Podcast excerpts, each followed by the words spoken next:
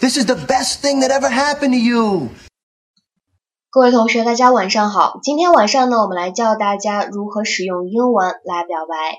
在《Friends》第一季第一集当中呢，其实 Joey 说了一个这样的话，他说：“This is the best thing that ever happened to you.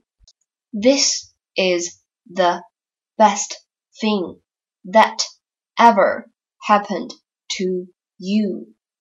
This is the best thing that ever happened to you.” 那么在日常生活当中呢，可以稍微把这个句子变化一下，变成表白的句子。